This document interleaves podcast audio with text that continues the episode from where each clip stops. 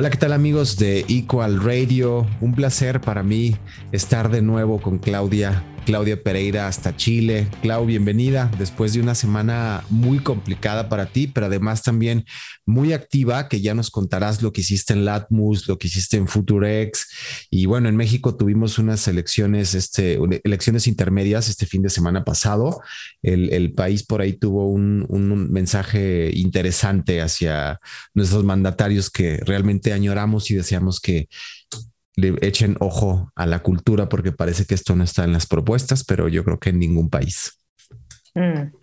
Bueno, hola Ulises, ¿cómo estás?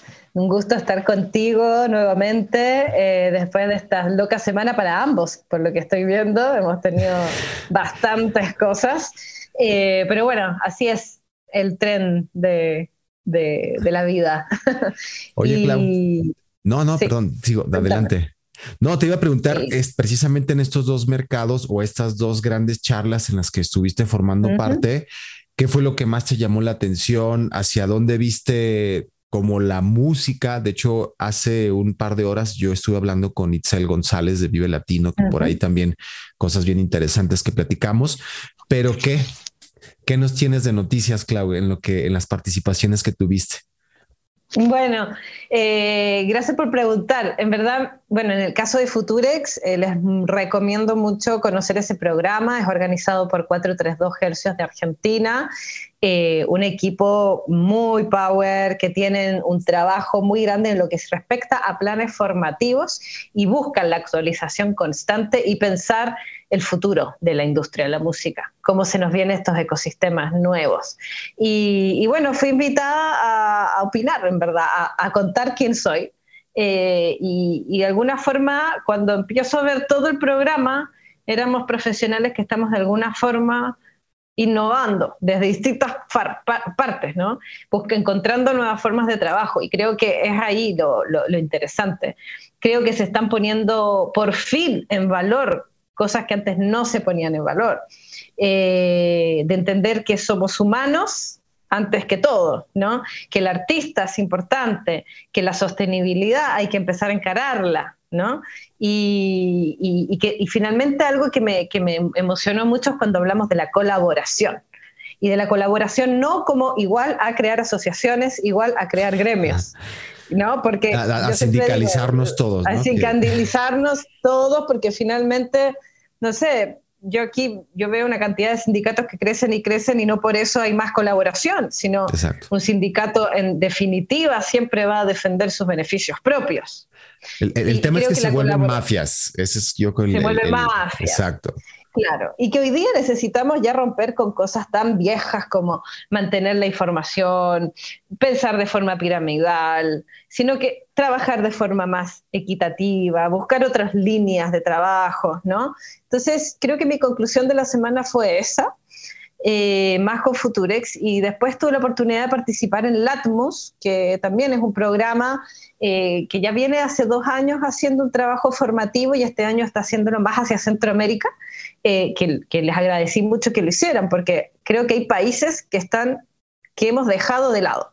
Guatemala, Costa Rica, Honduras, Nicaragua. ¿Qué, ¿qué pasa con esos países centroamericanos?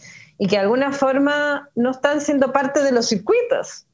Y que hay un montón de talento. Entonces, eh, era muy interesante tienen, tienen festivales bien interesantes como Perú, el Selvámonos, es un gran festival. Digo, le mandamos un fuerte abrazo al a, gato, gato.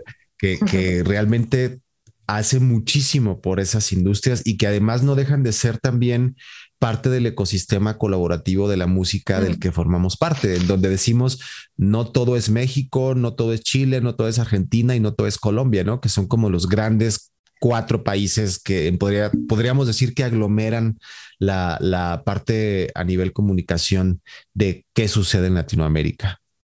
Claro, Totalmente, entonces me pareció una súper buena iniciativa de conectar ya con otros países, otros agentes y también hacer conocer proyectos, ¿no? Entonces me encontré en una mesa muy interesante junto a Circular FinPro, eh, dos festivales de industria eh, y, donde está bastante larga, estuvimos casi dos horas hablando, eh, donde el moderador nos preguntaba, bueno, los desafíos de la industria musical. ¿no? Y creo que eh, volvemos, yo, yo, estoy mucho apuntando a los valores, Uli, muy apuntando a los valores, a lo social, a lo humano, a los valores de las economías sociales sostenibles, ¿no?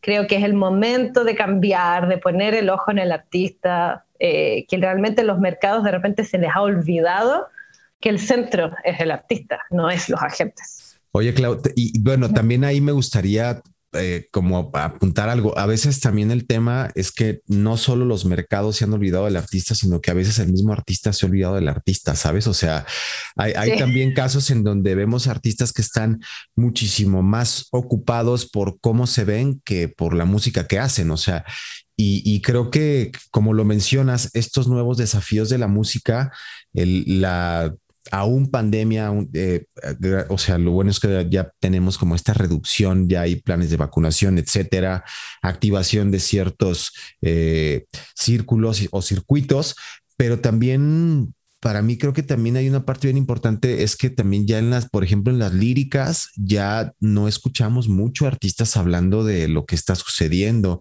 hablando de transversalidad, hablando de igualdad. O sea, también creo que tenemos que decirle nosotros como agentes y promotores que el artista también se tiene que ocupar del artista, ¿no? Mm, totalmente, qué bueno que estás lo que estás diciendo.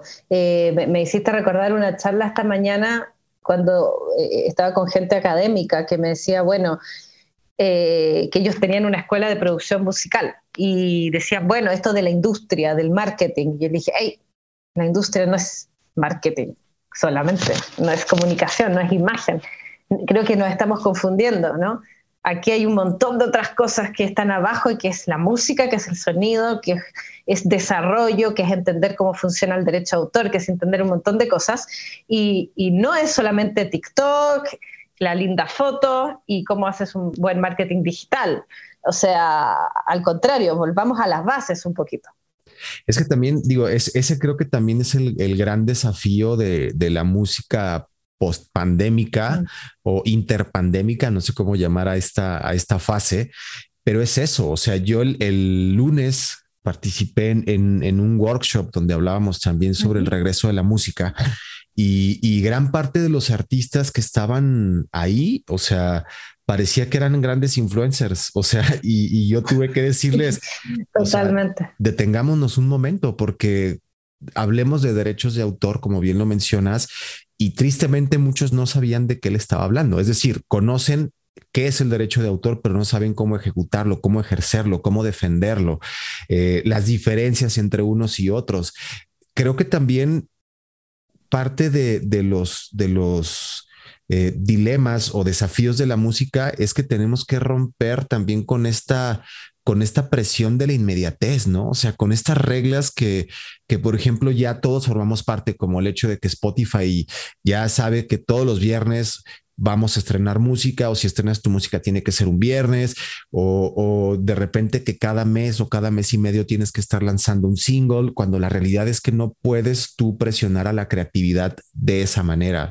Creo que también ahí es un desafío importante, Clau, ¿tú cómo ves?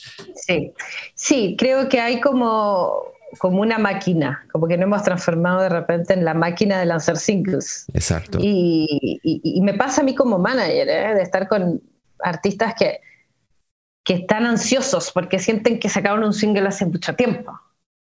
Entonces hay que sacarlo lo más rápido posible. Y es como, hey, calma, calma, mira cuánto te costó hacer esta canción, cuánto inversión le pusiste, no solo de tiempo, sino de recursos humanos, de, de, de dinero, de inversión y, de repente ya estás queriendo sacar porque por una cosa de que sacaste hace mucho un single, o sea, esa no debiese ser la razón justamente. ¿Cachai? Hay, hay otros tiempos, hay otros tiempos que el artista debe tener para sí y, y, es necesario como volver un poco, creo, a, a hacer entender eso.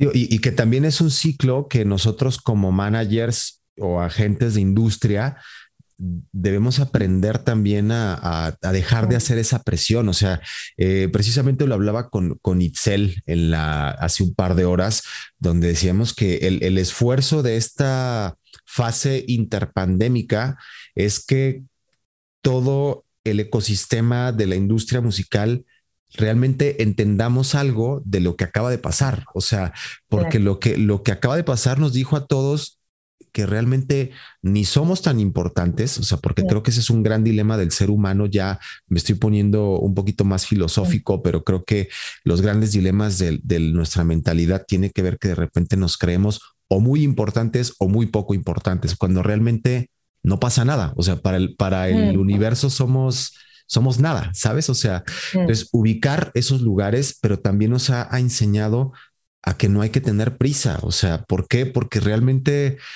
finalmente el tiempo va a pasar.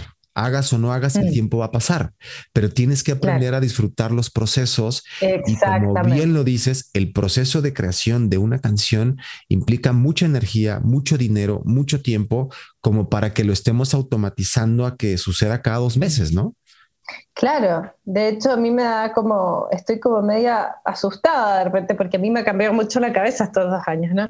De decir, bueno, el plan es sacar el single en julio, en fines de agosto, a fines de, agosto, y a fines de diciembre, antes que empiece el verano, porque si no después nadie va a escuchar. Y es como, uh, o sea, ¿y qué pasa si no se hace? No pasa nada. no pasa nada, o sea, es lo mismo que me pasó a mí ahora. Tuve una semana en donde no pude trabajar porque estaba con mi hija y dije, ¿y, qué pasó a cuentas una semana que no pude trabajar? No pasó nada. No se cayó el mundo, ni perdí un trabajo por algo, ¿no? es, que tocas un punto, o sea, dijiste como la frase del programa, o sea, obviamente no estamos diciendo que no se trabaje, ni que no exista esta presión para generar las cosas, pero hay que dejar de ser máquinas, o sea, hay que dejar, y creo que eso, eso se ha traducido en que gracias a eso la música tiene un, para mí, digo, esto lo, lo menciono a título personal, hay un hueco muy grande, o sea, es decir, hay muchísimo talento pero realmente la, la, generación de iconos o canciones que de repente se vuelven como el score de una época, siento que no ha sucedido en mucho tiempo, ¿sabes? Fuera de los artistas que ya son grandes y que son gigantes y que lo siguen haciendo, pero hay un hueco y hay un vacío de algunos años en donde esta, y, esta automatización de los procesos de la música ha hecho como que de repente haya mucha música sin alma. No sé si, no sé si, si, si, no quiero ser tan fatalista, pero yo he sentido eso. Sí, sí, no, totalmente. O sea, me hiciste recordar una imagen. Mira qué loco, me, gusta, hablo contigo y se me vienen imágenes así tú. El 2012 en París, cuando vivía en Francia, y de repente, de la nada, fue como de un año a otro, empezó como la aparición de las bandas que duran un año. Digamos que Francia tiene una, una, cantidad de creación bestial, ¿no? Porque tiene la intermitencia del espectáculo, porque tiene las condiciones que apoyan mucho al artista. Entonces, hay una cantidad de creación y de lanzamientos bestial por año. Pero de repente empezaron a aparecer bandas que duraban un año y que ese era el objetivo, o sea, era hacerlos explotar, que eh, llenaran un cenit, que es la sala más grande de la ciudad, y que en un año no existían más. ¿No? Y eso fue un fenómeno que yo empecé a ver, que empezó como a crecer, a crecer, a crecer, a crecer, a crecer, y finalmente se transformó como en una forma de trabajo. ¿Cachai? Y, que se ha replicado, ¿no? Y seguido replicando ya con más. Eh, por todos lados. o sea, yo, como, yo creo que pasó en muchos lugares al mismo tiempo. Es como que el mundo de la música dijo, es un vuelco. Pero bueno, ahora estamos en otro vuelco y estamos en el momento de hablar de sostenibilidad nuevamente, creo yo. No, y, es, y eso es la parte importante, o sea, parece que, que el mundo y la industria y todos nosotros necesitábamos una gran catarsis para voltear a ver todo eso que dejamos de ver durante mucho tiempo, porque también eh, en lo personal, yo también antes de, de este 2020, yo sí estaba un poco en ese juego. O sea, para mí el trabajo con las bandas era hay que trabajar y lancemos esto y esto. Y, ahorita tenemos que aprovechar esto porque esta canción suena a verano y si se va el verano, ¿qué va a pasar? O esta canción que es, es notas menores, ¿cuándo la metemos? Uh, frío. Sí, claro, la tristeza. explotemos la tristeza. Y, dejamos de escuchar. O sea, yo, yo me declaro culpable porque yo también entré en ese mood pero... Sí, claro, yo también. o sea, dijiste una joya ahora cuando, cuando lo estabas platicando, que es cuando lo dejamos de hacer, nos dimos cuenta que no pasaba nada si no lo hacíamos. O sea, eso es wow. O sea, es esa, esa frase hay que enmarcarla, Clau, porque sí, el darnos cuenta de eso es lo que nos va a hacer una disfrutar más los procesos, ya sea que estés en el área del músico o en el área de la promotoría como nosotros, o que nos toca jugar las dos partes, es exactamente eso, disfrutar los procesos. Evidentemente, sí tener metas, sí tener objetivos, pero pareciera que en ocasiones el, el, primer objetivo de una banda es ser famoso. O sea, y cuando eso en teoría es una consecuencia, no un objetivo, ¿no? Claro, totalmente. Yo siempre vuelvo y, y digo, piensen en las bandas que más aman. ¿Cuánto tiempo les costó para llegar ahí?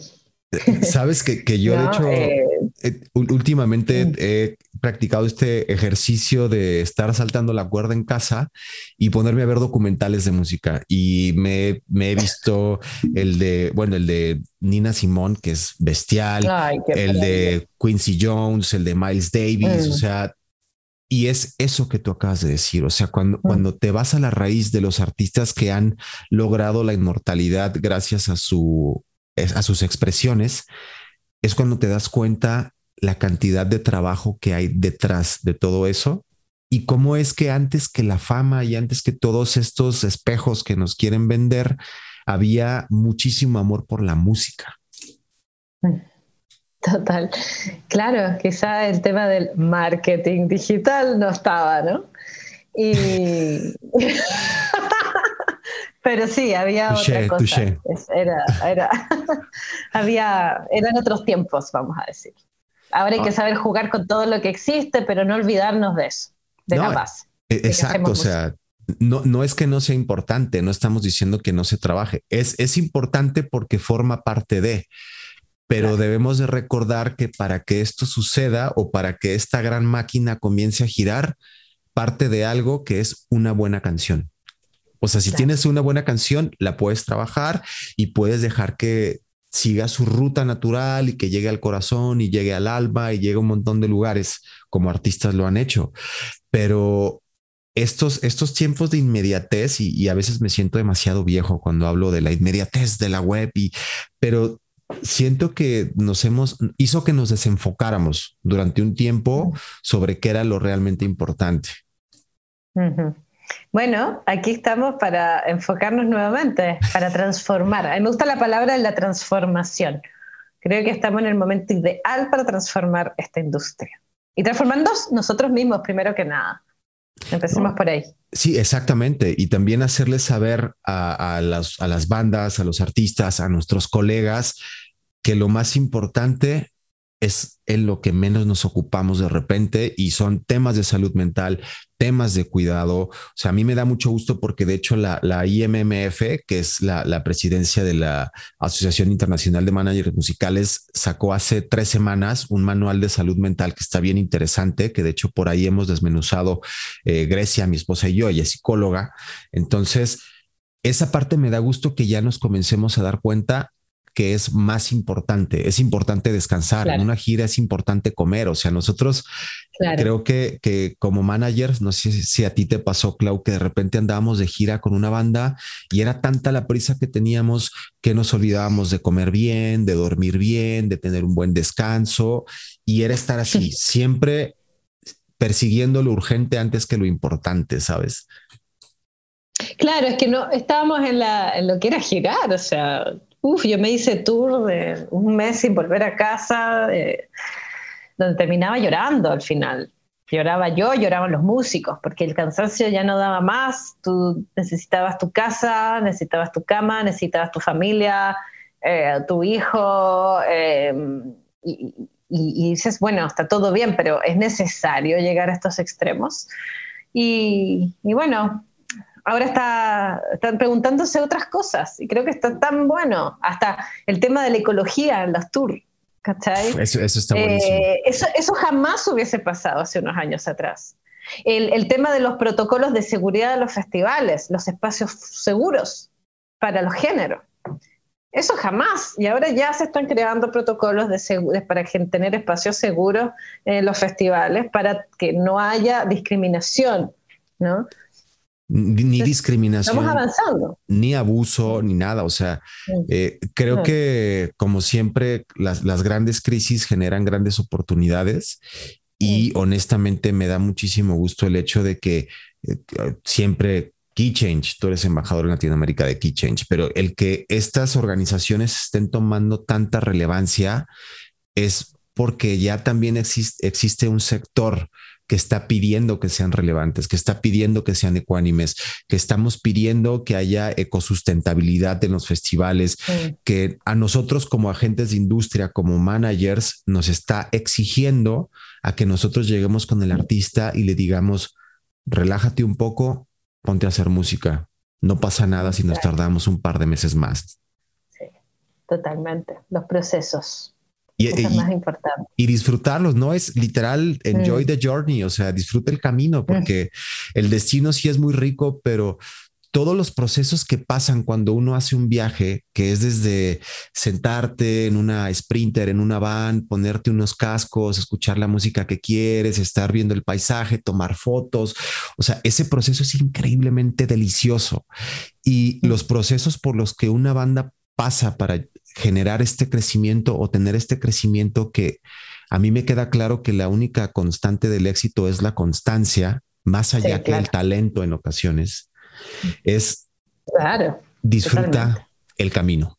Y que igual mm. también nosotros como agentes de industria aprendamos a disfrutar el camino y sepamos entender que somos humanos y que como humanos la podemos cagar, pero también mm. tendremos la oportunidad de redimirnos, ¿no? Claro. Totalmente, creo que nos vamos con un lindo resumen. Eso sí, pues esos son los, desafíos de la industria, pero Clau, Clau de Somos Fuego, Clau de Key Change, Clau, una gran, gran, gran colaboradora y emprendedora en la industria musical. Siempre es un placer para mí tenerte aquí, saludarte, abrazarte a distancia. Y esto es Equal Radio, nos escucharemos la siguiente semana. Felicidades por todas estas participaciones que tuviste, Clau. Y felicidades a ti también. Gracias como siempre. Fuerte abrazo, Clau. Cuídate mucho. Esto es Abrazos Radio. a todos. Chao.